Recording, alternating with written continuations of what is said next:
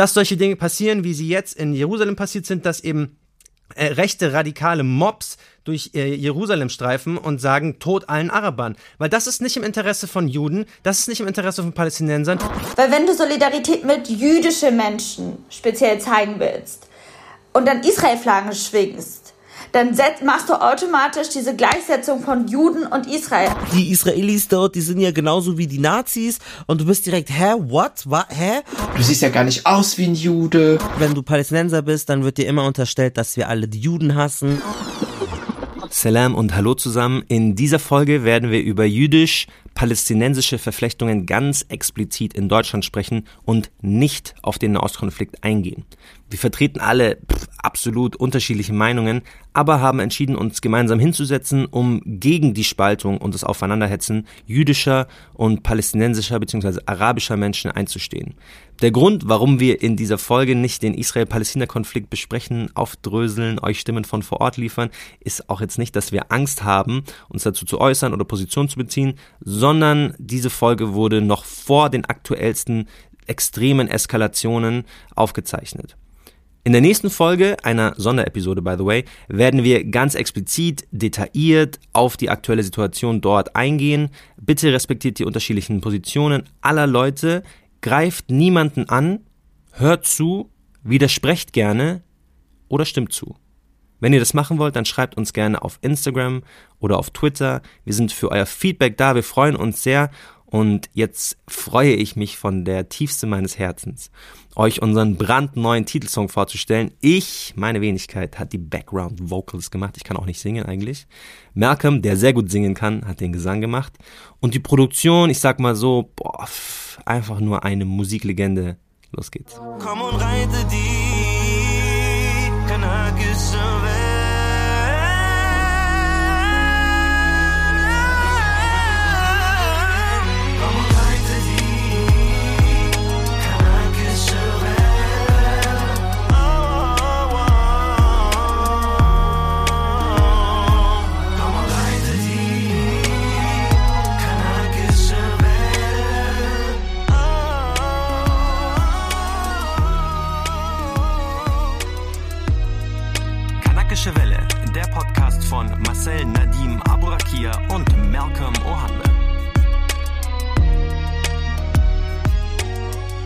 Ey, ich bin richtig begeistert so. Wir haben ein richtiges Studio. Wir sind zum allerersten Mal, wir haben so einen Tonmensch, der uns so sagt, oh, da, da, da. Wir müssen uns nicht mehr alleine Ghetto Metto um die Gäste kümmern so. Wir haben es einfach geschafft. Du hast es geschafft. Echo, die Leute reden wieder von dir, nachdem sie dachten, du wärst wegaufen davon und krepiert. Wir sind zurück. Der Nummer 1 Podcast in this Game for a Minute hat seinen Platz wieder. Du, du, du, du. Assalamu alaikum in diesem Sinne, Shalom, aber natürlich auch Kedu. Wir haben es geschafft. Wir sind brandoffiziell. Kanakische Welle. Ein öffentlich-rechtlicher Podcast bei Funk. Pa, pa, pa, ja, wir sind äh, jetzt ein neuer Teil dieses coolen jungen Netzwerks von ARD und ZDF. Und da gibt es jetzt natürlich auch ein paar News, die wir euch jetzt erstmal vorneweg vor der Folge erstmal sagen wollen. Nämlich, wir sind jetzt auch in der ARD Audiothek available. Ja, ihr dürft uns natürlich nur dort. das wäre auch schön. ja. Ey, und wir haben wirklich, guck mal, wir sagen das ehrlich, wir haben hart dafür gekämpft wir hatten uns bei so vielen verschiedenen Sendern angeboten. Wir hatten auch Angebote von anderen Sendern bekommen. Und irgendwie war es uns einfach wichtig, wenn wir schon so einen Deal machen, wenn wir eine Partnerschaft eingehen, dass ihr trotzdem uns überall hören könnt. Ja. Wir hatten teilweise auch schon äh, Szenarien, wo wir dann hinter irgendeiner so Paywall versteckt werden und das hätten wir auch was gemacht, weil das Geld für. Aber dann haben wir gesagt, nein, äh, wir entscheiden uns für diesen Weg und das ist auch gut so und wir sind echt stolz. Wir haben ein neues Intro. Und ich weiß nicht, vielleicht haben ein paar erraten oder konnten das erkennen, wer das gesungen hat. Jetzt ist hier die Auflösung. Es ist nämlich der, die Legende Muhabbet. Sie liegt in meinen Armen. Ich kann auch nicht singen, war jetzt nicht schön.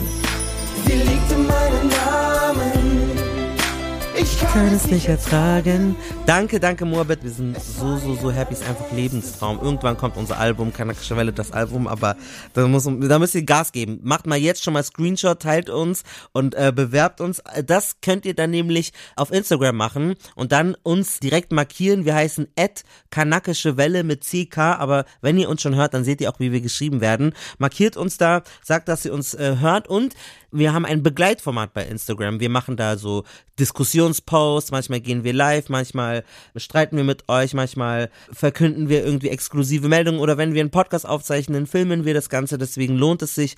Schaut da vorbei, lasst ein Like da und äh, folgt uns auch auf Social Media. Aber kurzer Rewind für Leute, die uns noch nicht kennen. Einige kennen uns, einige uns aber auch noch nicht. Ähm, was ist denn Kanakische Welle? Was macht uns aus? Um über was reden wir? Wer sind Malcolm und wer sind Marcel? Gib mal kurz einen Rundown einfach. Kanakische Welle ist der Nummer 1 Podcast im Einwanderungsland Deutschland. Wir äh, schreiben es uns auf die Fahne, über Identität zu sprechen in einem Einwanderungsland, in einem Land, wo es so viele Geschlechteridentitäten gibt, wo es so viele verschiedene Formen der sexuellen Auslebung gibt. Wir wollen über Freundschaft, über Rassismus, über Sport und Religion reden. Und ganz wichtig ist es irgendwie, es ist informativ, es ist auch deep, aber es soll Spaß machen. Wenn es auch ein heikles Thema ist, wo man beschämt davon ist, weil, keine Ahnung, Penisbeschneidung oder ähm, du hast Rassismus in der Schule erlebt, wir wollen das irgendwie schon ernst nehmen, aber auch lustig machen. Und das ist, was wir alle zwei Wochen machen. Und für heute, für unsere Premierensendung, haben wir uns erstmal ein Thema rausgesucht, was schon, ja, schon so spicy ist. So.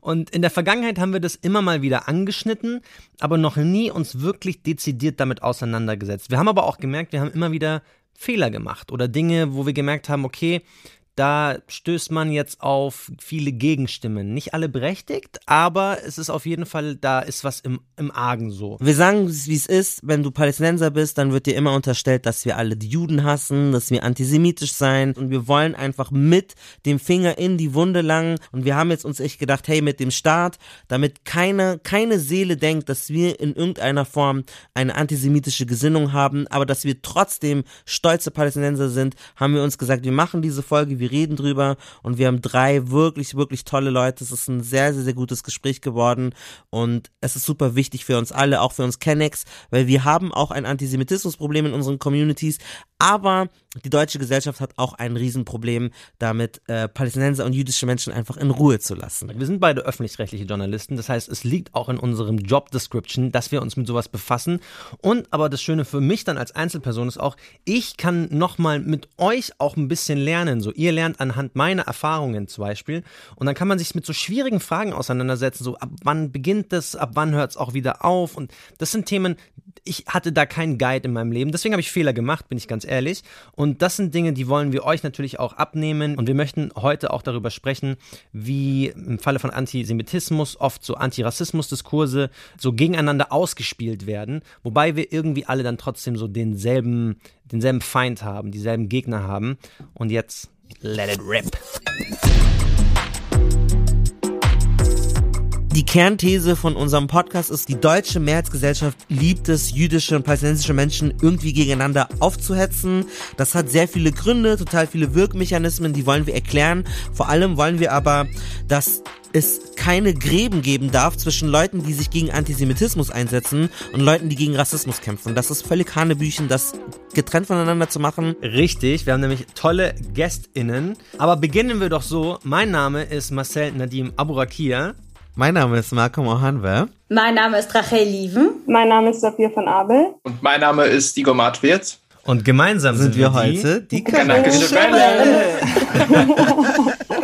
ja, wir haben tolle GästInnen. Beginnen wir mal ganz von vorne, nämlich erstmal, dass wir euch kennenlernen, damit wir irgendwie so einrahmen können, einordnen können, wer sagt denn überhaupt was. Ich äh, bin Sophia, ich bin 31 Jahre alt. Geboren bin ich in Jerusalem und bin aber als kleines Kind schon nach Deutschland gekommen und aufgewachsen bin ich in Heidelberg, der äh, schönen Studentenstadt Heidelberg.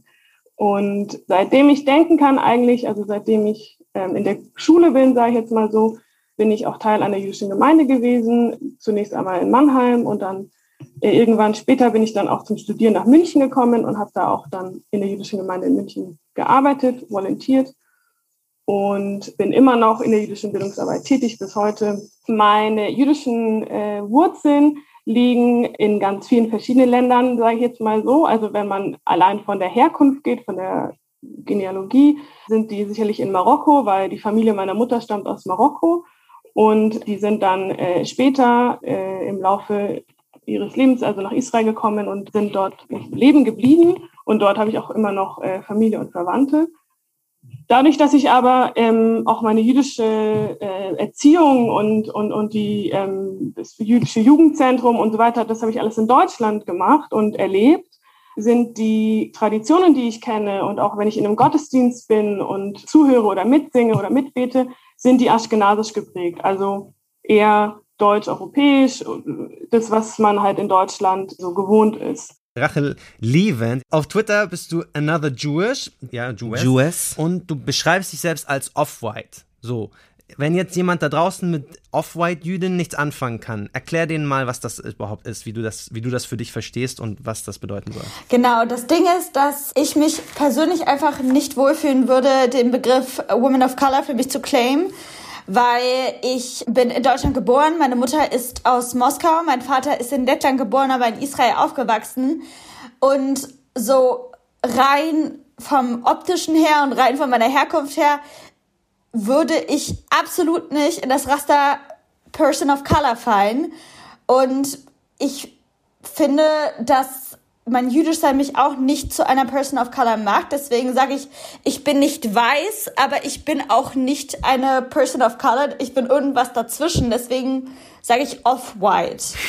off-white. Das finde ich richtig gut. Ähm, und wir haben potenziell, wer weiß, vielleicht in ein paar Jahren den nächsten Bundeskanzler äh, hier bei uns sitzen. Ich, Disclaimer jetzt so, wer weiß. First äh, German Wir haben immer so viele SPD-Politiker bei uns. I don't know. Schäbli, Bijan Man muss dazu sagen, wir sind jetzt, also ich möchte nicht, dass diese Einladung von gewissen Gästen, die im politischen Kontext arbeiten, yeah. nur weil die mal SPD heißen, denken wahrscheinlich alle, wir wählen SPD. Yeah. Wir haben hier Igor Matvi jetzt sitzen, wie wir schon gesagt haben, du bist Politiker. Genau, ich äh, bin selbst jüdisch, äh, 99 nach Deutschland gekommen. Meine Mutter ist Jüdin. Das stand schon immer in ihrem Pass drin. Auch in der Sowjetunion. Der ukrainische Pass hatte auch einfach als Staatsangehörigkeit jüdisch. Punkt. Und für meine Familie war das dann äh, Ende der 90er oder Nullerjahre die ja, die Chance nach Deutschland zu kommen, die Chance, die Ukraine zu verlassen. Kannst du das nochmal kurz erklären? Weil es gibt ja verschiedene Communities oder Einwanderungswellen oder es gibt einheimische deutsche Juden sozusagen, die sind halt von immer, schon immer in Deutschland sozusagen. Und dann gibt es ja viele, die aus ähm, Osten sozusagen Migrationshintergrund Genau, die tatsächlich haben. sogar die Mehrheit innerhalb der kleinen jüdischen Minderheit in Deutschland äh, sind eben die Leute, die nach dem Zusammenfall der Sowjetunion die Möglichkeit hatten, hier als jüdische Kontingentflüchtlinge das ist so die korrekte Bezeichnung, das ist der Titel. Also man beantragt Asyl sozusagen, aber wird eingeladen. Das ist der wesentliche Unterschied. Aber ihr musstet euch nicht Sorgen machen, dass der Status bleibt. Also es war klar, ihr dürft in Deutschland bleiben. Genau. Äh, und das, genau. Weil es gibt ja andere, die flüchten und dann bangen die ewig lang, ob sie überhaupt. Ganz genau, das war tatsächlich, also es gab auch tatsächlich am Anfang des syrischen Krieges auch Kontingentflüchtlinge aus Syrien, die also tatsächlich über Kontingente eingeladen wurden, also nicht eingeladen, aber aufgenommen wurden. Und äh, genau, das mhm. ist ein besonderer Status, weil wir hatten sofort eine unbefristete Aufenthaltsgenehmigung. Meine Eltern hatten sofort eine Arbeitserlaubnis. Sie haben Integrationskurse genossen. Ähm, genau. Und ein Teil meiner Familie ist tatsächlich ein Jahr oder zwei Jahre vor uns, also 97, nach Israel ausgewandert. Also auch da habe ich jetzt Verwandte. Also alle, die die Möglichkeit damals hatten, über ihre jüdische Herkunft äh, die Ukraine zu verlassen, zumindest die ich kenne, die haben sie genutzt. Marcel, wie bist du palästinensisch? Mein Vater ist Palästinenser, aber ähm, wir haben die israelische Staatsbürgerschaft. Mhm. Also in Israel gibt es eine Minderheit von etwa 20 Prozent an Arabern. Ähm, von israelischen Staatsbürgerinnen. Von israelischen Staatsbürgerinnen, die ja. aber arabische, also palästinensische Wurzeln haben. Ich bin einer davon ähm, und das wird einfach über Erbrecht weitergegeben. Ja. Ich bin nicht dort geboren, aber ich habe den Pass und ich bin sehr glücklich über diesen Pass. Ich habe Großteil 2020 ja. dort verbracht und du durftest zum Beispiel nicht einreisen. aber aber dein Vater würde würde sich Palästinenser nennen. Es Yes. gibt ja manche, zum Beispiel Ahmad Mansour, der würde eher sagen, ich bin arabischer Israeli. Also nicht jeder, der sozusagen Araber ist in Israel, wird jetzt auch Palästinenser für sich ähm, beanspruchen. Ja. Es ist so sozusagen, palästinensisch ist eine Identität, die du dir, entweder du fühlst es halt sozusagen oder du bist Teil von diesem, von den palästinensischen Autonomiegebieten, aber dein Baba sagt, ich bin Palästinenser. Er würde jetzt nicht sagen, ich mein, bin mein, Israeli, mein, oder? Die Argumentation von meinem Baba ist, das ist erstens unsere Identität. Wir sind Palästinenser. Mhm. Meine Großeltern in dem Sinne sind noch in quasi britisch-Palästina geboren. Aha. Und dementsprechend wurde das quasi weitergegeben. Wenn jetzt in fünf Generationen weiter, zum Beispiel meine Verwandten dort sagen dann schon, ich bin Israeli. Okay. Also die spielen, die sind, die wissen zwar, ich bin Palästinenser, die sind Palästinenser, aber nach außen hin sagen die auch, ich bin Israeli. Was sie ja sind, sie sind Staatsbürger Weiß ich ja. Oder, oder würden die sagen, sie sind palästinensische Israelis? Nee, nee. Nee, also, aber es gibt ja den Eintrag arabischer Israeli. Das ist auch eine ganz spannende Sache, weil die, die differenzieren vor Ort tatsächlich Ja. als Ehna Arab für Israel. Wir sind Araber in Israel. Ja. Und die sagen dann von Hadul al-Falastiniyin äh, über Leute in der Westbank deswegen, und über Gaza. deswegen wollte ich sagen, es ist nicht selbstverständlich, dass nur weil du arabisch und israelisch bist, auch gleichzeitig palästinensisch bist. Ja. Meine Mutter ist in Deutschland geboren und aufgewachsen und ihre Eltern sind palästinensische Christen, deine Familie sind Muslime. Man sagt auch Nazaren, also die, die in Nazareth irgendwie ihren Bezug haben. Das heißt, wir merken ja schon, wir haben jetzt bei Jüdisch schon ganz viele Untergruppen gehört und auch bei palästinensischen Menschen gibt es palästinensische Leute, die christlich sind, die muslimisch sind, palästinensische Drusen, die sind weder christlich noch muslimisch. Dann gibt es palästinensische Menschen, die eine israelische Staatsbürgerschaft haben und dann die, die ohne. Und das ist meine Familie. Sie kamen als Gastarbeiter, also meine Großeltern wie Leute aus Portugal oder aus Türkei oder so und äh, sind dann jetzt hier in Deutschland. Jetzt stellt euch die Frage, ja, was ist das alles so wichtig? Ich glaube, das hilft einfach, um ein bisschen einzuordnen, wer aus welcher Warte spricht, wer welche Erfahrungen gemacht hat und wie wir mit dem ganzen Thema umgegangen sind. Wir haben uns noch eingänglich ausgetauscht darüber, was es für ähm, Vorwürfe oder Bezichtigungen äh, gegen uns als kanakische Welle, aber auch gegen mich und auch gegen Marcel gibt äh, in Bezug zu jüdischer Identität. Ich habe zum Beispiel mal ein Foto getwittert von dem Diktatoren Idi Amin. Das war ein sehr schlimmer Mensch, der sehr viele Menschen getötet hat und der auch ein Fan des Holocausts gewesen ist. Das war natürlich sehr kacke von mir. Ich wusste nicht, um wen es sich handelt und habe das auch nochmal geklärt. Wir haben auch darüber gesprochen, dass ich, Marcel, mal einen Tweet abgesetzt habe, in dem ich geschrieben hatte, der Teufel würde bei israelischer Siedlungspolitik Überstunden schieben. Jetzt ist die Kritik am israelischen Staat absolut richtig und wichtig, aber jüdische Menschen und den Teufel in Verbindung zu setzen, hat einfach einen historischen Kontext und wird als antisemitisch verstanden. Das war mein Fehler, hätte ich wissen müssen. Und genauso wenig geht es zum Beispiel nicht, schwarze Menschen in Verbindung mit Affen zu setzen. Aber auch das sind alles Learnings, die wir machen, damit ihr sie nicht machen müsst. Wir haben uns auch kontrovers über den Begriff Nakba ausgetauscht. Palästinensische Menschen und die der Diaspora, also Menschen wie mein Vater, ich, Malcolm, wir verwenden ihn für den Gründungstag des Staates Israel. Hierbei wurden Hunderttausende PalästinenserInnen gewaltvoll aus ihrer Heimat vertrieben und durften seitdem bis heute nicht zurückkehren. Gleichzeitig erzählten unsere Gäste, dass jüdische Menschen in arabischen Ländern, also Misrachim-Juden, ebenfalls vertrieben wurden und sie bei der Erinnerung an die Palästinenser unbeachtet bleiben. Oder auch, dass die Staatsgründung für sie etwas Schönes sei und diese Politisierung einfach respektlos wirke. Ehrlicherweise, wir sind uns da nicht ganz einig geworden, aber unser Austausch hat wieder mal mehr Verständnis geschaffen für die andere Seite und am Ende des Tages respektieren wir einander trotzdem und hatten einen sehr, sehr tollen Austausch. Also tatsächlich ist es ja wirklich gar nicht so einfach und ihr habt ja jetzt auch ähm, tatsächlich viele Ebenen genannt, kulturell, äh, äh, politisch, religiös. Ja. Was mich jetzt nur ganz kurz interessieren würde, also für mich ist das Jüdische tatsächlich auch stark verbunden mit der Religion. Ja. Also meine, meine jüdische Identität ist äh, stark verbunden mit auch der Religionsausübung, ähm, den, Ja. den, sei es den Feiertagen, äh, in die Gottesdienste zu gehen und in gewissermaßen auch ähm, vielleicht Kashrut zu halten. Dich, dich koscher zu verhalten oder was ist Kaschut? Ah, Entschuldigung, Kashrut sind die Essensvorschriften, äh, also äh, äh, kein Schwein zu essen, ähm, beziehungsweise es gibt äh, Nicht reine Milch, Tiere. nicht Milch mit mit Ding, Tieren, kein Fisch mit Fleisch, sowas. Genau, genau, das ist Kashrut, genau. Und ich fand es jetzt eigentlich ganz spannend, auch weil ihr jetzt die palästinensische Identität mit reingebracht habt, äh, abseits von Religion. Ich kann dir das auch genau widerspiegeln, also zumindest jetzt in meinem Empfinden. Jüdische Menschen treffen sich auf der Ebene, wir sind Juden. Palästinensische Menschen treffen sich nicht auf der sozusagen religiösen Ebene, wir sind Muslime, wir sind Christen, sondern die würden sich auf der Ebene, wir sind Palästinenser treffen. Das heißt, der Vergleich ist dann auch nicht jüdische Religion mit, mit Islam. Da gibt es auch viel, aber das ist nicht Thema von heute. Ähm, sondern das ist dann Judentum oder die, die, Juden, die als Masse quasi, die es ja nicht gibt, gegen die Palästinenser, die es ja auch als Masse nicht gibt. Ja. Sozusagen ist dann da dieser Vergleich, weshalb wir natürlich dann auch mit euch sprechen wollen, weil dieses Thema, Merkel hat gesagt, immer da ist. Quasi, die, es gibt dieses Thema nicht ohne einander gefühlt, was ja auch genau. schlimm ist. Und deswegen möchten wir uns mehr damit auseinandersetzen, um das auch mal trennen zu können. Es ist ein sehr guter Disclaimer, Sapir. Wir werden hier von sogenannte ethnokulturelle Identität sprechen und nicht unbedingt jetzt auf religiöse Identitäten eingehen. Es gibt sehr viele jüdische Menschen, die sind weltlich oder atheistisch oder was auch immer, aber sie fühlen sich als jüdisch, weil sie einfach die Bräuche über ihre, die Geschichte, die sie haben oder und darauf wollen wir eingehen. Und bei Palästinensisch geht es auch nicht um palästinensische Staatsbürger oder ob du Muslim bist, sondern claimst du für dich, fühlst du dich palästinensisch. Darauf werden wir eingehen. Es gibt ganz viele Podcasts, die muslimisch-jüdisch gegenüberstellen und die das auf eine religiöse, geistliche Ebene machen, aber wir wollen eher sozusagen auf die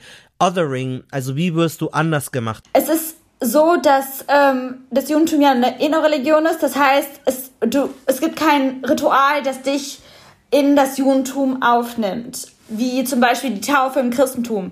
Wenn du von einer jüdischen Mutter geboren wirst, dann bist du jüdisch. Nach Halachisch, also nach dem Religionsgesetz, ja. Nach dem Religionsgesetz, genau. Deswegen gibt es viele Menschen, die halachisch jüdisch sind, aber eben den Glauben nicht ausüben und deswegen fühlen, fühlen sie sich nicht in dem, ist es nicht eine Frage des Fühlens, ob man sich jüdisch fühlt oder nicht. Aber würdest du jemand absprechen, der nach dem chalaschischen Prinzip, der nur einen jüdischen Vater hat und der sagt, ich bin gar nicht gläubig, aber I'm Jewish, like that's, ich wurde so aufgezogen, das ist mein Teil meiner Kultur, mir wurde immer beigebracht, ich bin Jude und der ist vielleicht nicht mal nach diesem Verständnis Jude, aber der, der, der spürt das halt einfach in sich drin, weil sein, sein Vater hat ihm das gesagt und der hat ihn so aufgezogen. Fun Fact würde ich nicht, weil ich habe ähm, eine ältere Halbschwester aus erster Ehe meines Vaters. Mein Vater ist jüdisch. Sie ist offiziell laut Halacha nicht jüdisch. Und diese Differenzierung laut der jüdischen Mutter, das macht die Halacha, das ähm, macht, äh, geht vor allem in der, im orthodoxen Judentum, wird das sehr streng betrachtet. Aber ähm, je mehr man jetzt äh, in liberalere Spaces reingeht, Reform-Judentum, liberales Judentum, die akzeptieren dich als vollständig jüdisch, wenn eins deiner Elternteile jüdisch ist. Und äh, natürlich ist es auch eine Frage des, der Identität. Das ist ja nochmal eine komplett andere Sache. Aber du kannst jüdisch sein, ohne irgendwie einen Bezug zu deiner jüdischen Identität zu haben und dich jüdisch zu fühlen. Deswegen wollte ich das nur noch mal kurz äh, klar machen und reingrätschen. Seid euch dem gewahr, dass jüdisch und palästinensisch in diesem Podcast einfach Kategorien sind, die eine Identität beschreiben. Und wir wollen jetzt nicht sagen, du kannst eine Religion mit einem Volk vergleichen, sondern wir wollen darüber sprechen, wie ist es, wenn man jüdisch oder in Anführungszeichen palästinensisch markiert ist und in Deutschland lebt. Mein Eindruck ist halt so, wenn du in die Medien guckst, dann ist es entweder, wenn jüdische und palästinensische Menschen in Deutschland miteinander agieren, dann hassen die sich und verprügeln die sich, oder die müssen direkt heiraten, oh mein Gott, dieser schwule Jude und dieser Palästinenser, sie haben Sex, wow, das ist so spannend. So weißt du, es ist immer so total weird und total merkwürdig, wie das medial aufgearbeitet wird. Diese These kommt nicht von ungefähr, sondern es ist irgendwie ein Fetisch, auch in so, als Gag, immer in so Comedy-Filmen, ich weiß nicht, ob du das kennst, dann ist immer der eine mit dem arabischen ja, Turban ja, ja. und der ähm. Jude, wenn so alle, selbst die liegen sich jetzt in den Armen. Wie heißt dieser französische Film? Weiß ich, ich Die weiß, Söhne des Jean-Claude oder sowas? Kennt ihn jemand? Monsieur Claude und seine Töchter, so hieß der. G genau der. Wir werden in den Show Notes nochmal genau erklären, was ist Sephardim, was ist Ashkenazim, was ist Mizrachim, wie wird jüdisch. Es gibt eritreische Juden, es gibt äh, Juden aus Indien, es gibt Palästinenser, die jegliche Religion haben, äh, weil jetzt kommen so viele Korinthenkacker, die dann sagen, ja so und so, so und so. Wir meinen palästinensisch und jüdisch jetzt mal in diesem Kontext. Es gibt auch bestimmt Leute, die haben beide Identitäten. We are very sorry, wenn du ein jüdischer Palästinenser bist, das existiert auch, wenn du Leuten erzählst, die weder jüdisch noch palästinensisch sind, dass du jüdisch oder palästinensisch bist, dann geht's los.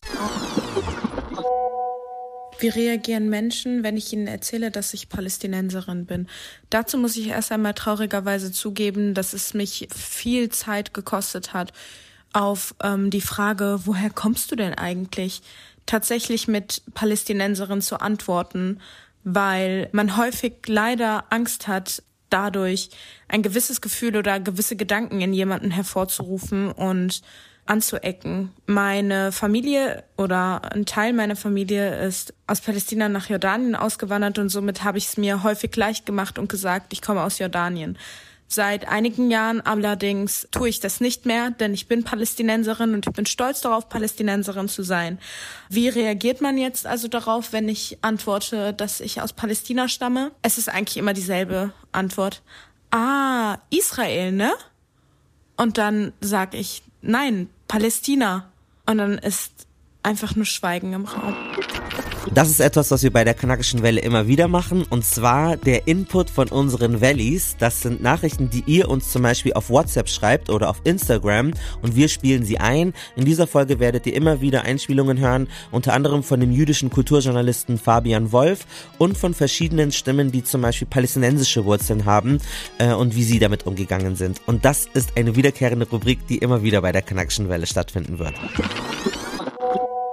Ich bin in die Uni gegangen und hatte meine Kufie um. Ich äh, trage meine Kufie gerne. Ich habe die vererbt bekommen von meinem Opa und für mich ist das was ganz Normales. Es ist ein Teil meiner persönlichen Identität, wie ich mich gerne ausdrücken möchte in meiner Kleidung. Dann kam ich in den Vorlesungsraum. Ich war etwas zu früh da und mein Dozent war schon da und hat gesagt, ich soll dieses politische Symbol direkt abnehmen, denn es würde für Probleme sorgen. Ich habe ihn total verwundert angesehen und habe ihn gefragt, von welchem politischen Symbol er bitte spreche. Und dann sagte er, ja, dieses Palituch, was Sie da um den Hals haben.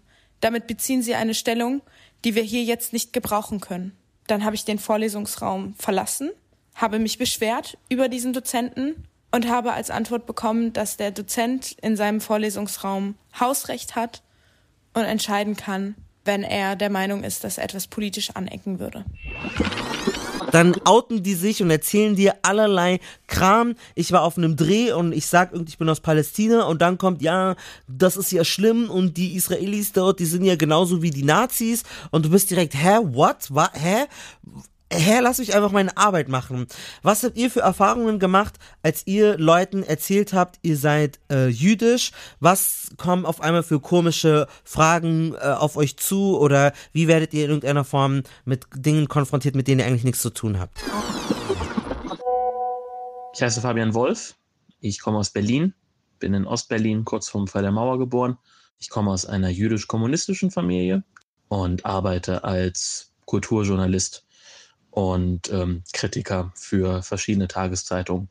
Ich glaube, die deutsche Mehrheitsgesellschaft erkennt palästinensische Menschen gar nicht als politische Akteure an, beziehungsweise lässt gar nicht zu, dass äh, palästinensische Menschen als Akteure auf, politische Akteure auftreten können. Das geschieht nicht nur unter ja, vermeintlichen Antisemitismusvorwürfen, aber auch, deswegen würde ich gar nicht sagen, dass die deutsche Mehrheitsgesellschaft jüdische und palästinensische Menschen gegeneinander auffetzt.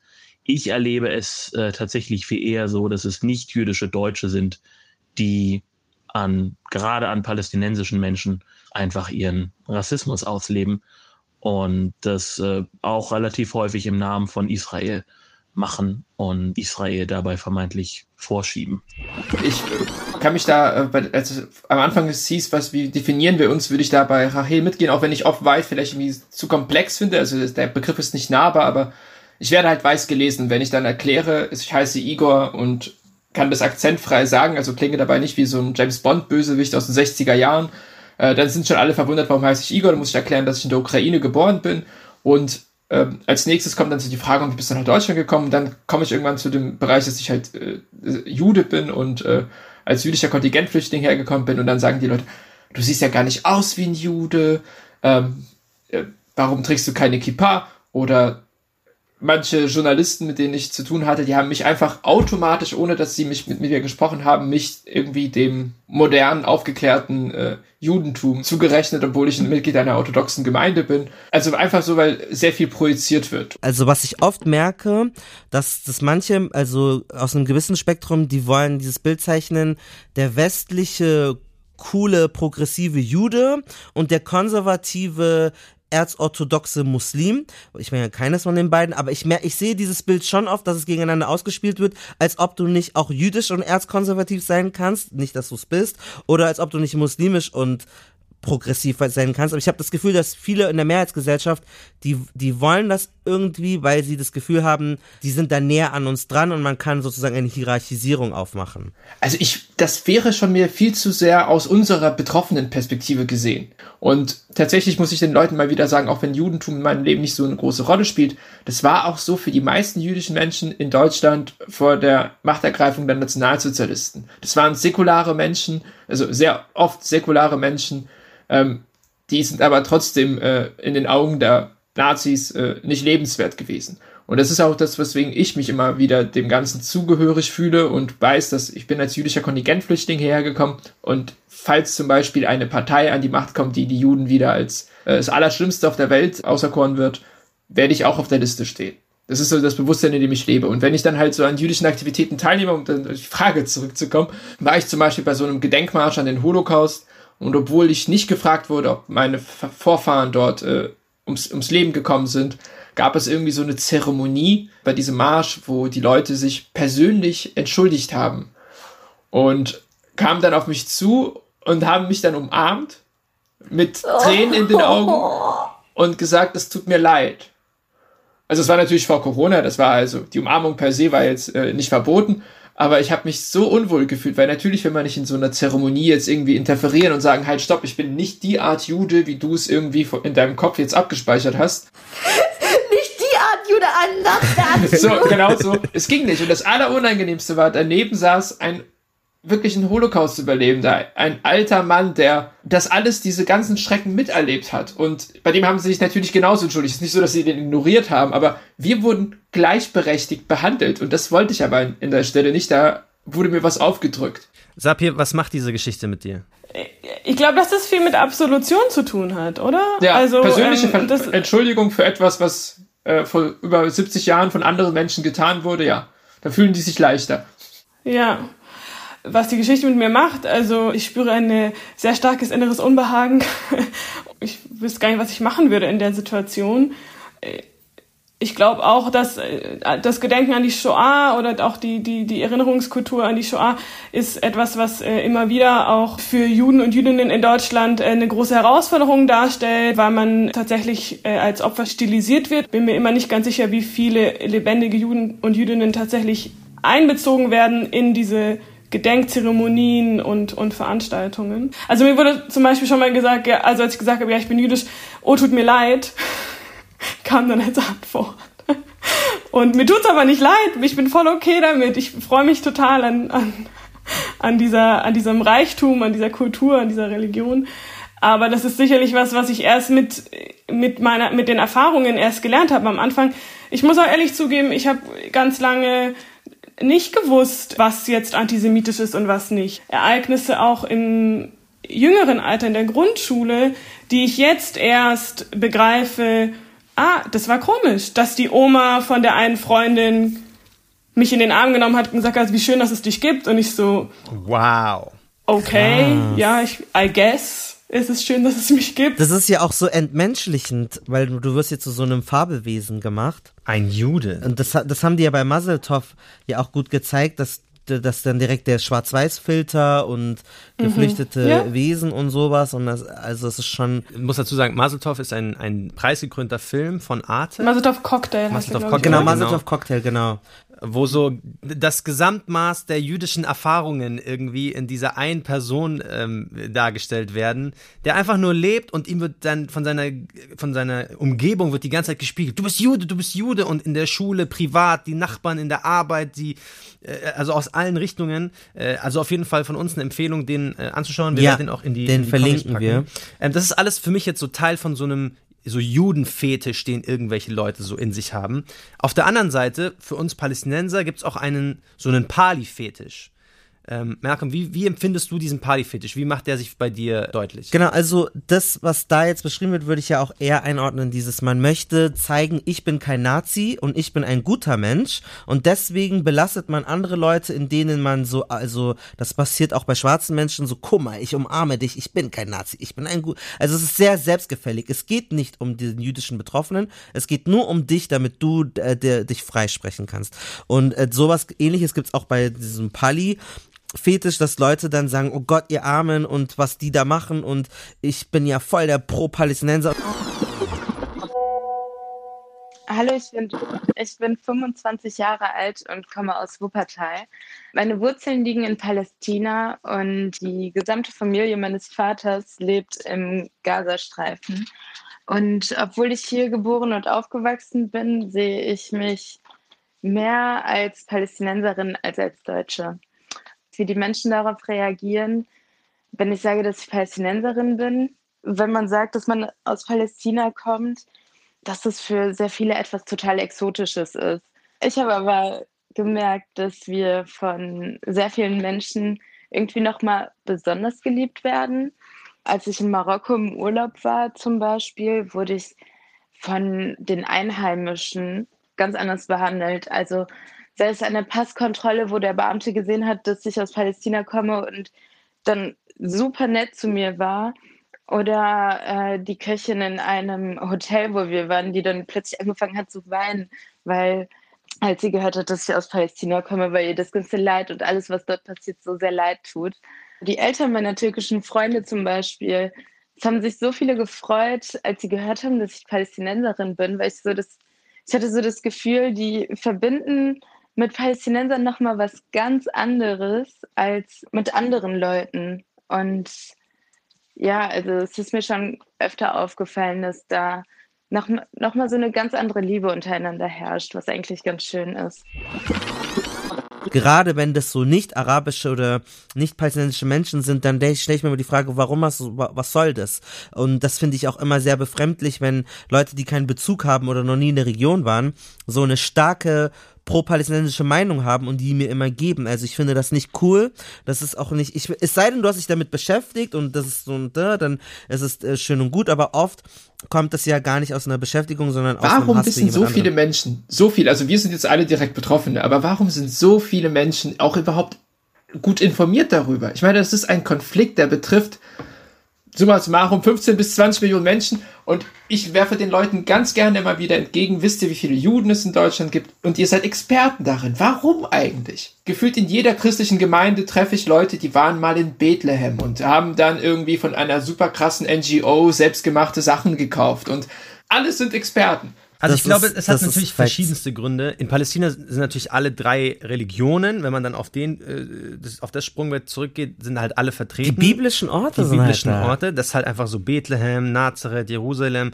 Da sind, da ist halt sehr viel Geschichte passiert. Deswegen glaube ich, setzen sich auch viele mit diesen Ländern und dann halt auch mit dem Konflikt auseinander. Ich glaube, bei ganz vielen ist es auch einfach nur der Antisemitismus, der so versteckt ist. Und dann sagen sie so, ich muss jetzt so viel über Palästina erfahren, wie die abgeschlachtet wurden und da, da, da. Weil immer, wenn dann jemand jemand kommt, der jüdisch ist, kann ich sagen, oder der palästinensisch ist, kann ich sagen, oh mein Gott, ja, und hier war das Massaker und das und meine Palästinenser und ich habe so ein Herz für euch. Aber es ist eigentlich nur das der Antisemitismus, der das, das Motoröl so, dafür das ist. Das ist so ein widerwärtiges Verhalten, weil du, weil du deine eigene antisemitische Gesinnung oder deine eigene rassistische Gesinnung auf andere projizieren willst und sagen möchtest, äh, guck mal, das ist ja auch das importierte Antisemitismus. Anstatt sich mit deinem eigenen Antisemitismus zu beschäftigen, sagst du dann die ganzen Araber und die ganzen Muslime Muslime, guck mal, wie kacke die sind. Und anstatt dich mit deinem eigenen Rassismus zu beschäftigen, sagst du, schau mal, die Israelis, die sind so schlimm, die behandeln euch Palästinenser so schlecht. Du behandelst mich schlecht. Können wir bitte erstmal darüber reden, wie ihr mit palästinensischen Menschen umgeht, bevor ihr den Finger zeigt? Und das ist wirklich eine ganz, ganz schlimme Verhaltensweise. Ich, es gibt ja auch einen Begriff, was jüdische Menschen betrifft, Philosemitismus. Es gibt von einem Schriftsteller das gar nicht so unpassende Wort, das der Philosemitismus tatsächlich nur ein umgedrehter Antisemitismus ist und dass beide umbringen. Der Antisemit erwirkt einen einfach, der Philosemit äh, drückt einem quasi äh, in der freundlichen Umarmung die Kehle zu. Das ähm, erlebe ich auch so, vor allem weil ähm, auch in der typisch deutschen ähm, auf Deutungshoheit fixierten Gemengelage es häufig so ist, dass Deutsche sich dann eben einbilden, selber die größten Expertinnen für ja, jüdische Belange, jüdische Geschichte, äh, vor allem natürlich jüdische Verfolgungsgeschichte zu sein. gleichzeitig ist es natürlich so, dass äh, so ein deutscher Philosemitismus auch einfach einen politischen und kulturellen Kontext schafft, in dem Jüdinnen und Juden nicht mehr selber für sich sprechen können, dass eben dem Philosemitismus gerecht werden, gerecht werden muss und nicht ja tatsächlich innerjüdischen Anliegen oder einer innerjüdischen Wahrheit. Rachel und Sapir oder grundsätzlich, habt ihr sowas schon mal erlebt? Wie findet ihr das? Igor hat mal in einem, in einem Chat gesagt, eigentlich ist ja nicht schlimm, weil dann weiß man wenigstens, der meint's wohl und Philosemitismus ist ja so dieses, ich liebe jüdische Kultur, ich habe irgendwie ein, ein ich finde das geil, ich habe so ein Fable dafür.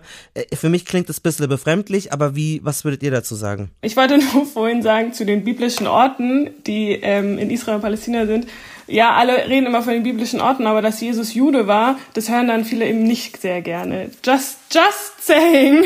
Kleiner Ausflug in die, aber er war, er in war die, ja dann kleiner Ausflug in die Facts. Für meine christliche Family, er, ist, der hat sich dann für den Jesus Way, Christian Way entschieden. Äh, zurück zur Frage, Philosemitismus. Genau. Glaube ich, habe ich nicht so viel Kontakte mit, mit Menschen, die dann sagen, ähm, ich, ich setze mich jetzt so krass ein für den, für den jüdischen Kurs oder so. Natürlich gibt es immer wieder Momente, wo man jemanden trifft und die Person interessiert sich vielleicht so ein, ein bisschen ein Ticken zu krass oder auch zu intim. Ich finde das einfach nur todesunangenehm. Ich kann das äh, überhaupt nicht ab. Also es ist einfach auch wir jüdischen Menschen sind schon eine Minderheit und viele von uns kriegen es auch so ein bisschen eingetrichtert, dass wir unser Jüdischsein nicht so sichtbar tragen sollen. Bei mir ist es so, ich heiße Rachel, ich kann mein Jüdisch sein, allein schon wegen meines Namens absolut nicht verstecken. Und äh, will es auch nicht, weil wenn jemand ein Problem damit hat, dass ich jüdisch bin, dann ist es äh, deren Problem, nicht meins. Aber ich bin ja auch sehr aktiv auf Social Media und versuche auf, auch sehr viel, nicht nur auf Social Media, sondern auch im privaten Leben, sehr viel über das Judentum aufzuklären, weil ich merke, dass da einfach wirklich eine absolute Welle von nichts ist. Also, dass da wirklich einfach so absolut gar kein Wissen teilweise ist. Und deswegen finde ich es super anstrengend, wenn ähm, ich Menschen sehe, die von denen ich denke, dass sie jüdisch sind, weil sie so unglaublich krass äh, über Antisemitismus sprechen und äh, sich über Antisemitismus empören und ähm, dann auch ein bisschen den Eindruck erwecken von den Sachen, die sie teilen, dass sie eben jüdisch sind. Und ich finde es dann unglaublich unangenehm herauszufinden, dass sie eben nicht jüdisch sind. Das ist so Jew-Fishing? Ja, genau. So ein bisschen. Und das finde ich einfach todesunangenehm. also du hast das Gefühl, es gibt manche Menschen, die du getroffen hast, die den Eindruck erwecken, als seien sie jüdisch und sie sind es nicht. Oder sie, die nehmen es in Kauf, Richtig. als solche wahrgenommen zu werden. Richtig. Oder hat ein David-Stern-Tattoo. Was? Kennst du nicht jüdische Menschen, die David-Stern-Tattoos ja, klar. haben? Ernst? Du, du, du Scherz. Ja, ja, ganz beliebt bei Antideutschen. Ich teile wow. schon so die, das Bauchgefühl von Rahel. Ähm, und ich kenne auch dieses Gefühl, du denkst, die Leute sind mit allen Leuten irgendwie quer durch Deutschland bekannt, die du auch so kennst, irgendwie bei jüdische äh, Organisationen und in total Insider-Kommentare, äh, kennen die Vorsitzenden von Gemeinden da und da und dann denkst du dir halt, projizierst du, weil wir sind ja wenige und natürlich sucht man händeringend nach äh, Gleichgesinnten und Leute, die äh, die gleiche, den gleichen Hintergrund haben. Aber gerade so nach dem Anschlag hier in Halle, zum Beispiel die Bilder, die auch um die Welt gingen von den Leuten, die vor der Synagoge gesungen haben, Lichterketten gemacht haben. Äh, auch heute noch sieht man immer wieder mal an Häuserfassaden oder in Fenstern äh, Israel fahren. Oder Leute, die auf äh, Demos hier gegen Nazis äh, auch Kippas tragen oder auch äh, Israel-Fahnen tragen. Ja, es sind in der Regel nicht jüdische Menschen. Sie benutzen da diese Symbole, aber in einem positiven Sinne, um eine, um etwas darzustellen, was natürlich zum Feindbild des Attentäters gehörte hier in Halle oder der Nazis. Und ohne das gäbe es aber diese Repräsentation gar nicht. Also wenn du durch Halle gehst, würdest du dich immer wundern, wie kam der Attentäter eigentlich hier hin? Wie kam er auf die Idee? Es ist doch nichts jüdisch, nix. Es gibt keinen orthodoxen Juden, der auf der Straße läuft. Du siehst keine Kippa auf der Straße. Es gibt kein kuscheres Restaurant. Trotzdem ist er hierher gefahren. Aber Marcel, wäre das nicht cringe, wenn jetzt auf einmal so Annettes sich Kopftuch anziehen und dann Doch. gegen Rassismus demonstrieren Ich- also- und We stand with you? Also Ich find das immer ein bisschen strange, Schon, also- ich bin kein Jude, aber so dieses Kippa tragen und so Jew for a day. Nein, ich störe mich, also ich persönlich störe mich dann auch daran, wenn zum Beispiel so, so Lefties, so Linke mit so Palituch Ja. und I'm one of Lass you. es sein. Weil es ist ja so, es ist so, es ist nicht kohärent, weil die sind dann, die, sind, die mögen dann vielleicht auf der einen Seite so einen auf Friend of Palis machen, aber dann sind sie Antisemiten auf der Ja, anderen Seite. Du das bist, heißt, du bist kein kaputt. Freiheitsfreund oder Freund demokratischer Werte, sondern du, du, du versteckst nur deinen Antisemitismus anders und das Ja. habe ich so ein bisschen das Gefühl bei Antideutschen auch. Wie kann man Antideutsche entdecken? Wir haben jetzt eine Definition rausgekramt. Äh, Was steht da genau? Äh, Ganz grob, um die Antideutschen zusammenzufassen oder wie diese Bewegung wahrgenommen wird allgemein hin.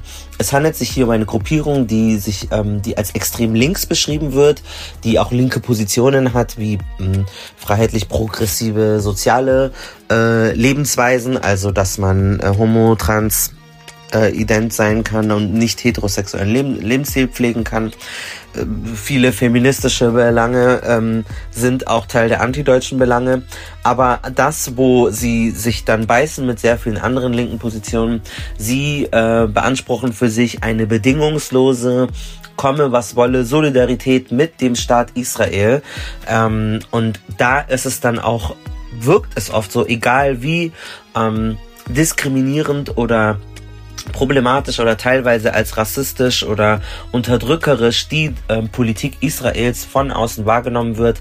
Antideutsche werden Israel immer verteidigen, so ist ähm, der Eindruck und sind oft auch bevormundend gegenüber jüdischen Stimmen, unterstellen auch jüdischen Menschen Antisemitismus, wenn sie sich gegen den Staat Israel wenden. Außerdem fallen sie sehr oft auf durch antimuslimische und ähm, rassistische Hetze gegenüber Menschen, die sie als MuslimInnen wahrnehmen. Und äh, ja, ist eine Bewegung, die äh, ich persönlich auch für sehr problematisch und auch gefährlich für unsere Demokratie halte. ich finde das auf Twitter sieht man es dann immer ganz schnell.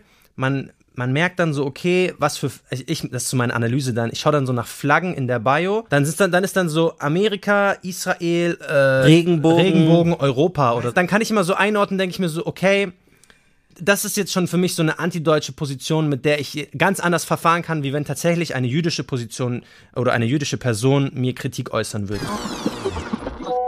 Ich hatte in meinem Leben äh, schon sehr, sehr unangenehme Begegnungen mit Antideutschen. Das ging so weit, dass mir schon gesagt wurde, dass meine Familiengeschichte eben äh, an mich verschwendet sei, weil ich mit diesem Erbe ja gar nicht richtig umgehe. Was in dem Fall bedeutet, dass ich eben, äh, dass ich eben nicht so eine fanatische Israel-Liebe teile oder jetzt nicht in der muslimischen Community irgendwie die neue Keimzelle in Deutschland für einen neuen Holocaust erkenne. Und tatsächlich, wenn man da auch als linke jüdische Person sich dem nur minimal teilweise entgegensetzt, dann gibt es einfach massive Reaktionen bis hin zu Antisemitismusvorwürfen. Also das geht ja so weit, dass ein, ein äh, sehr populärer antideutscher Twitter-Account regelmäßig äh, der Shoah-Überlebenden Esther Bejarano tatsächlich Antisemitismus vorwirft, weil sie sich in einem Interview vor ein paar Jahren mal kritisch über Israel geäußert hat. Ähm, also ich denke, eine politische Bewegung, die ähm, an diesem Punkt ja nicht endet, aber die an diesem Punkt landet, hat, glaube ich, jede moralische Rechtfertigung äh, verloren. Es gibt ja das cool, die jüdischen Davidstern-Emoji und ich fände das nice, also ich würde das eher, äh, also äh, denken, denken, das ist jüdisch als eine Israel-Fahne. Das ist ja auch das Problem. Aber darf ich noch mal ganz kurz nachhaken? Ja. Also, erst einmal glaube ich, es ist immer wichtig zu schauen, wenn sich jemand offen gegen Antisemitismus engagiert und von mir aus auch mit einer Kippa herumläuft und dafür Aufmerksamkeit generiert oder in einer, in einer, in einer Demonstration, sei es in, in einem gewissen Rahmen. Sicherlich kann man sich darüber streiten, ob das jetzt sein muss oder nicht sein muss, obwohl ich, ich verstehe Igor, dass er sagt, hey, ich wohne hier in einem, oder ich bin auch politisch aktiv in einem Ort, wo es außer mir halt echt nur noch eine Handvoll ähm, anderer Juden und Jüdinnen gibt und ich brauche diese Unterstützung und es ist wichtig, dass es die gibt. Aber weitergedacht, natürlich, sobald sich dieser Aktivismus einzig und allein nur für den Kurs Juden und Jüdinnen und äh, sagen jetzt mal den Zusatz Israel noch richtet und, und gleichzeitig mitgedacht ist, aber gegen XY, ja. Natürlich haben wir da, also für mich keine Gesprächsgrundlage. Das ist kein, das, das interessiert mich nicht, ob du dann pro ähm, jüdisches Leben bist in Deutschland, wenn du gleichzeitig im gleichen Atemzug sagst, ja und übrigens und das mit den Geflüchteten, das müssen wir noch mal klären oder wie auch immer, ja. Natürlich, das funktioniert nicht. Was ich halt bei Antideutschen sehr, sehr großes Problem sehe, weil genau das ist es halt Israel-Fahnen schwingen und dann äh, im gleichen Atemzug dann sagen, dass sie attackiert werden und dann instrumentalisieren sie Kritik und auch Übergriffe wegen dieser Israel-Fahnen. Das wird dann ganz oft rassistisch. Mir war es halt nur wichtig, jetzt ganz kurz zu sagen, weil mir ein Aspekt hier noch wirklich sehr, sehr am Herzen liegt, zu sagen, warum das ein Problem ist, warum Israel-Flagge, wenn es Davidstern äh, gibt. Und das ist halt ein Problem, was ich halt sehr oft sehe und was einfach auch wirklich in so vielen Konversationen einfach und durch Antideutsche auch einfach nochmal sehr gefördert wird. Weil wenn du Solidarität mit jüdischen Menschen speziell zeigen willst und dann Israel-Flaggen schwingst, dann machst du automatisch diese Gleichsetzung von Juden und Israel. Aber in Deutschland leben ganz viele jüdische Menschen, die kaum einen Bezug zu Israel. In der Jerusalem Declaration on Antisemitism steht ja, dass es antisemitisch ist, eine einzelne jüdische Person, unabhängig von Positionierung, als Agent of Israel, also als äh, Stellvertreter Stellvertreterin Israels zu betrachten. Und äh, dem stimme ich auch zu, einerseits. Andererseits ist es natürlich so, dass in wirklich den allermeisten jüdischen Communities Israel irgendwie ein Anliegen ist. Sei es als etwas, äh, das man als Safe Haven betrachtet, sei es als etwas, mit dem man sich solidarisiert, äh, zu dem man familiäre Verbindungen hat, oder sei es als etwas, das man kritisiert bis hin zur Ablehnung. Also eine jüdische Community, in der Israel tatsächlich keine Rolle spielt, ist mir eigentlich nicht bekannt, bis hin zu antizionistischen ultraorthodoxen Sekten. Das heißt, intern gibt es natürlich diese Positionierung zu Israel eigentlich immer. Nach außen hin gibt es sie aber nicht immer. Und ich glaube auch nicht, dass es unbedingt in der ja, politischen und moralischen Verantwortung einer jüdischen Gemeinde an sich ist, einer jüdischen Community, sich zu Israel zu positionieren. Abhängig aber von den eigenen proklamierten politischen Werten. Und äh, wenn diese politischen Werte eben zum Beispiel eine Perspektive auf internationale Politik enthalten, dann sollte dazu auch äh, eine Position zu Israel gehören, egal was für eine Position das jetzt nun eben ist. Also man sieht es ja, Igor hat ja auch schon von sich selber erzählt, dass er nicht so einen großen Bezug zu Israel hat wie jetzt ich oder Sapir. Wir haben einen viel engeren äh, Bezug zu Israel und wir sind trotzdem, dadurch, dass wir jüdisch sind, werden wir irgendwie super oft zu Stellvertretern von Israel gemacht und dieses Israel-Fahren zeigen auf Veranstaltungen, wo es explizit um rein jüdische Sachen geht, jetzt auf Gedenkveranstaltungen zur Halle zum Beispiel. Was hat Israel damit zu tun? Israel hat damit überhaupt nichts zu tun. Und das ist halt der Grund, warum in meinen DMs tonnenweise Leute fragen, wie ist deine Position zu Israel? Wie also wir haben hier auch in Halle auch äh, tatsächlich so einen anti-deutschen, also die, bei uns gibt's nicht so viele äh, sehr linke Menschen und das Antideutsche dominiert, aber auch da ist das Spektrum sehr weit. Also wir haben auch Gruppen, die laden dann ein zu einer tollen Gedenkveranstaltung und sagen dann, dass die einzige Gefahr für jüdische Menschen weltweit ist, äh, sind Menschen muslimischen Glaubens. Und genau, oh. das gibt's. Und dann denke ich mir, so explodiert deren Kopf, wenn jetzt ein weißer christlicher oder einfach weißer Terrorist Menschen jüdischen Glaubens ermordet, irgendwo in Pittsburgh ist, dann haben sie eine Waage, die das irgendwie bewertet. Und genau das ist genauso krass. Aber ich, genauso wie es halt nicht die Palästinenser oder nicht die Juden gibt, gibt's auch nicht die Antideutschen. Zum Beispiel muss ich sagen, die meiste Gedenkarbeit oder äh, Aufklärungsarbeit wurde aus äh, Gru linken Gruppierungen, die sich antideutsch verorten, gemacht hier in Halle. Man muss da ganz ehrlich sein und einfach äh, sagen, dass einige Leute, die Antisemitismus bekämpfen oder vorgeben, ihn zu bekämpfen, gar kein Interesse daran haben, sich äh, äh, hinter PalästinenserInnen oder schwarze Menschen zu stellen, die von Rassismus betroffen sind. Einfach weil sie PalästinenserInnen und schwarze Menschen und migrantisierte Menschen und muslimische und muslimisch gelesene Menschen ja, äh, einfach von vornherein der äh, antisemitischen, ja, potenziellen Tätergruppe, Gefährdergruppe ähm, zugeordnet haben. Das heißt, das muss einfach benannt werden und kritisiert werden.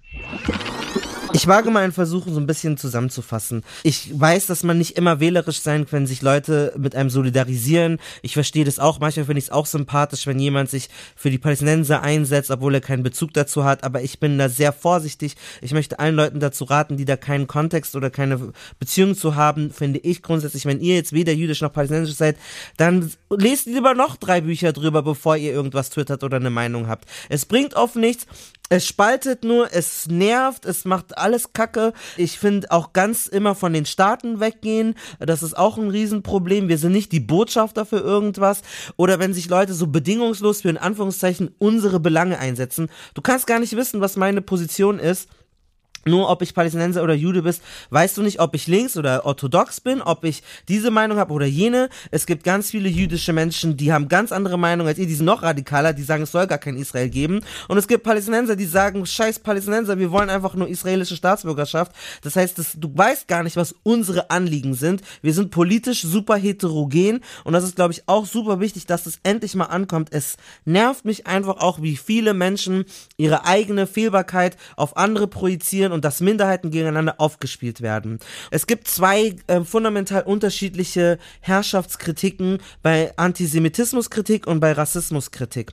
Und manchmal beißt es sich, weil man zum Beispiel in dem postkolonialen, antikolonialen Blick sagt man Besatzungsmächte oder Leute, die sozusagen aus Europa kommen und äh, Länder wegnehmen, das ist das Supremacist, das ist der Colonizer und den müssen wir besiegen. Und in dieser Narrative werden auch israelische Ashkenazim-Menschen dann zu weißen Colonizern gemacht, die man genauso bezwingen muss. Und du hast den antirassistischen Gedanken. Du möchtest dich ja eigentlich nur für eine indigene Bevölkerung in deinem Sinn, für Palästinenser einsetzen. Und deswegen in deinem antirassistischen Verständnis musst du dann auch gegen Israel oder diese Power dort ankämpfen. In Deutschland äh, bringt die Erinnerung an die Shoah ja eine große moralische Verantwortung mit sich und sagen wir VertreterInnen von White Supremacy verstehen es durchaus, diese Verantwortung so vorzuschieben, dass sie zum Beispiel antirassistische Kämpfe als Ablenkung oder Wegführung von Kampf gegen Antisemitismus irgendwie branden können oder vielleicht sogar behaupten können, dass äh, antirassistischer Kampf, antirassistische Theorien selber Antisemitismus irgendwie fördern.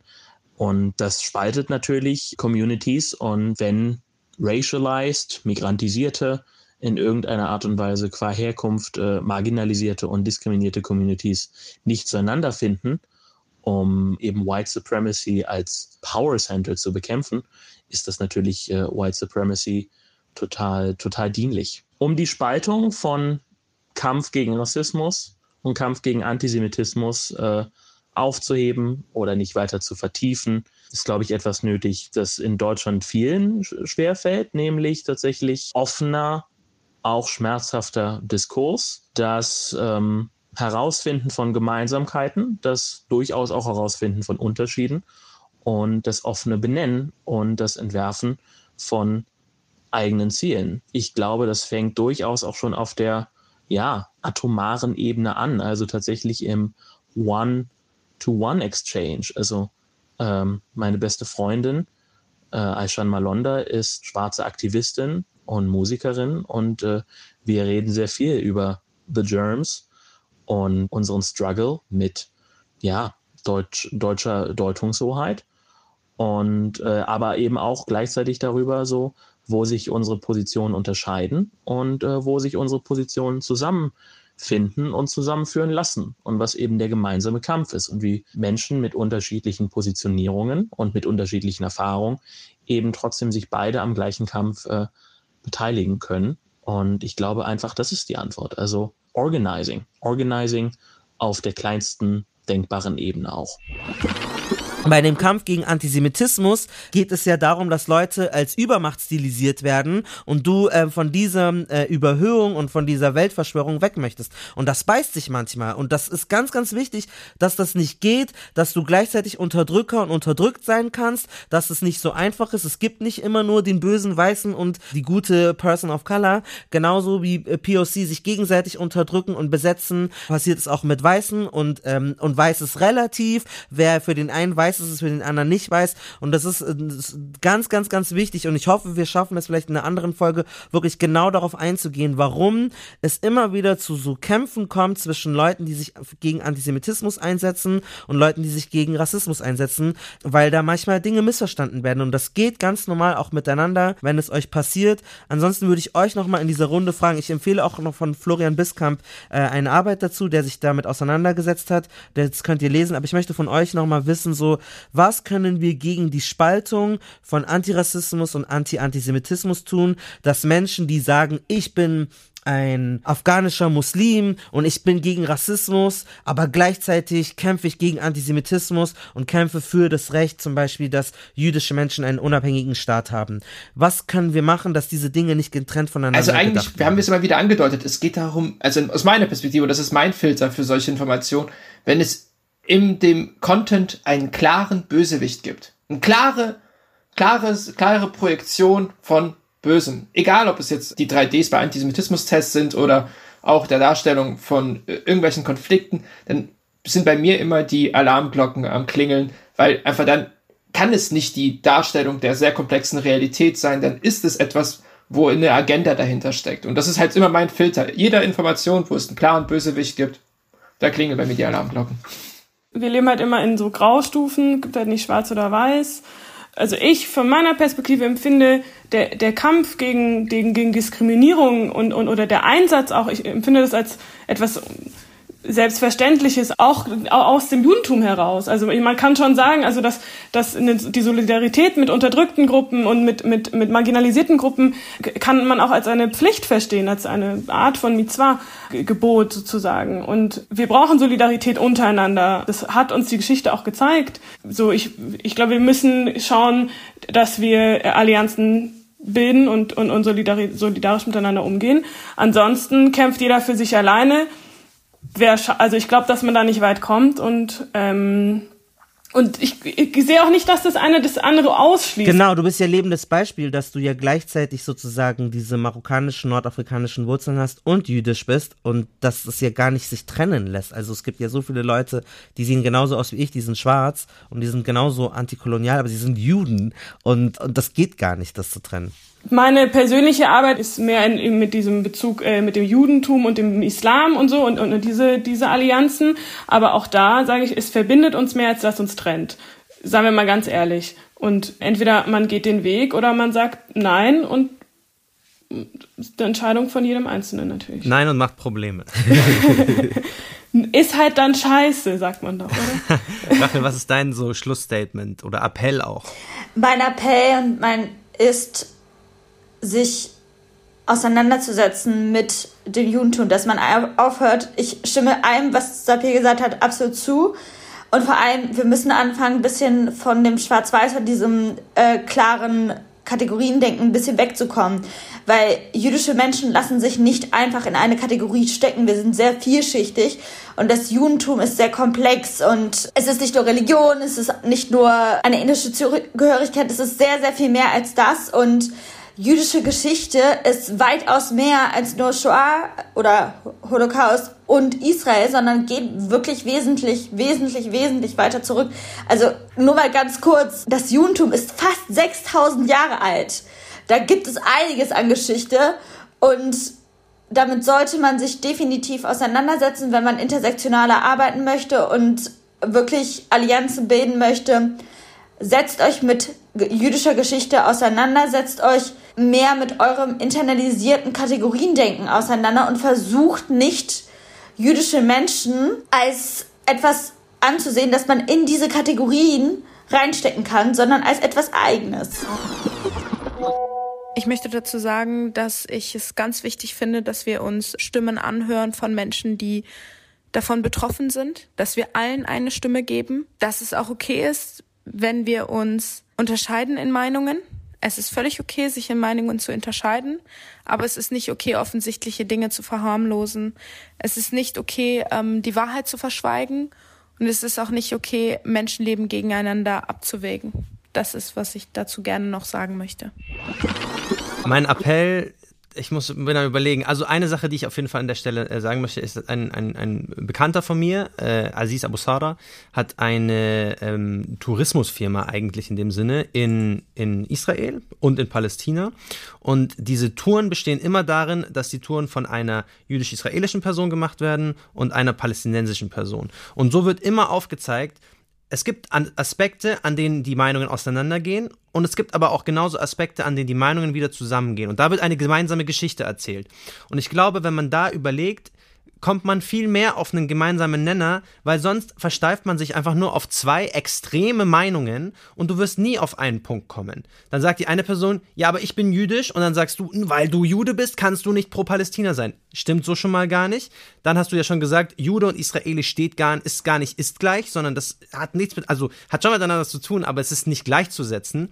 Ähm, und ich glaube, wenn man mal wirklich sich diese gegenseitige Empathie auch die Zeit gibt und die Liebe gibt und die Offenheit gibt, dann findet man nämlich auch einen gemeinsamen Punkt, den man scheiße findet. Und das kann ganz unterschiedlich sein, weißt du, das kann in Deutschland sein, Juden wollen nicht äh, rassistisch beleidigt werden. Palästinenser wollen auch nicht beleidigt werden rassistisch. Wenn man es jetzt mal auf, äh, auf, auf Israel betrachtet, Manche Palästinenser finden die Politik von, von Netanyahu scheiße. Viele Juden finden die Politik von Netanyahu auch scheiße. Das heißt, wir sind so, wir haben denselben Feind in dem Sinne. Let's work together. Yes. Dass man dann diese Politik eben nicht noch weiter enabled, dass solche Dinge passieren, wie sie jetzt in Jerusalem passiert sind, dass eben äh, rechte radikale Mobs durch äh, Jerusalem streifen und sagen, Tod allen Arabern. Weil das ist nicht im Interesse von Juden, das ist nicht im Interesse von Palästinensern. Da sind wir eine uniforme Masse und wenn wir weiter auf diesen harten, brachialen Bildern irgendwie bleiben, dann werden wir niemals gemeinsam diese Probleme auslöschen können. Ja. So, und das finde ich ganz, ganz wichtig, dass wir viel mehr, wie Sapir,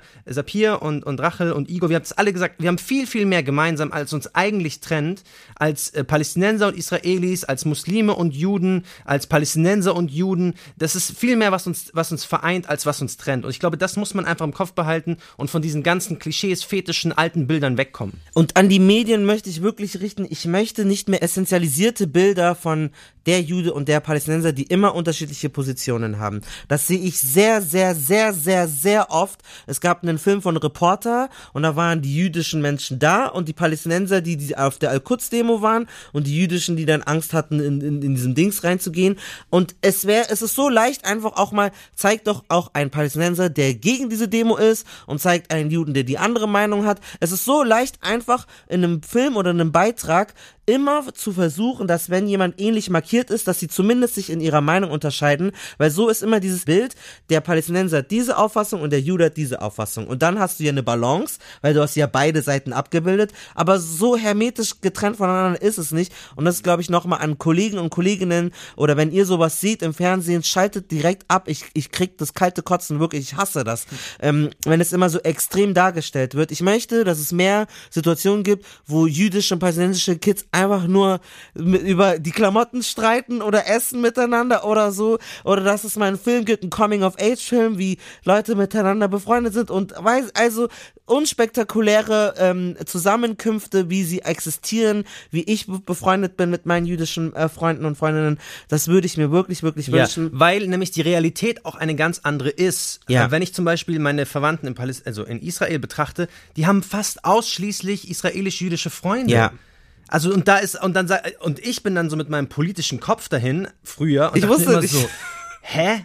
Wie geht das denn jetzt zusammen? Und die sagen so, hä, wir sind zusammen in die Schule gegangen, Gymnasium, Abitur, Uni, d und ich war immer so, hä? Es gibt ja viele Militärcheckpoints zum Beispiel in, in Israel. Und dann war ich immer so, hä? Warum hat der Araber ein, ein, eine Uniform an? Weil ich einfach nicht wusste, dass es arabische Juden gibt. Ich war total blind Als ich das erste Mal ein Kopftuch gesehen habe in Tel Aviv, dachte ich, oh mein Gott, die Arme, die wird jetzt gleich verfolgt. Ich wusste das nicht mal, dass das möglich ist, weil ich das keine Ahnung hatte, obwohl ich ja da meine Herkunft, ich so, oh Gott, scheiße Mama, die hat ein Kopftuch, wir sind in Tel Aviv weil ich das so von den Medien gelernt hatte und das ist ja einfach Schwachsinn. Ja. Wie Ganz gesagt, kurz, diese Diskussion geht ja noch weiter. Ähm, wir wollen die Diskussion mit euch auf Instagram führen, Kanakische Welle. Wir werden dazu einige Diskussionsposts machen, wir werden einige Zitate unserer tollen GästInnen ähm, dort kuratieren und euch posten. Wir werden in, den, in der Caption, habt ihr all die Dinge, die wir erwähnt haben, um euch da einfach weiterzubilden.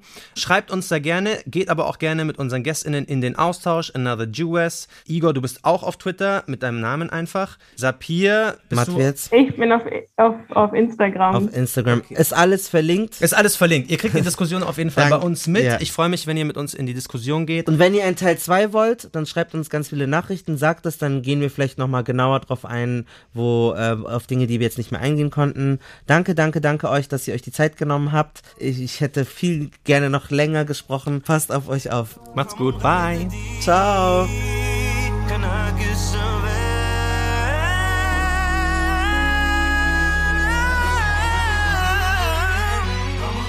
Das war ein Podcast von Funk, dem jungen Netzwerk der ARD und dem ZDF.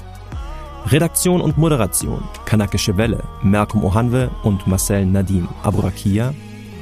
Gästinnen Rachel Lieven, Sapir von Abel, Igor Matwietz. Produktion Bose Parks, Mats Leubner, Alexander von Bergen. Komposition Titelsong Murat Muhabet Ersen und Malcolm Ohanwe.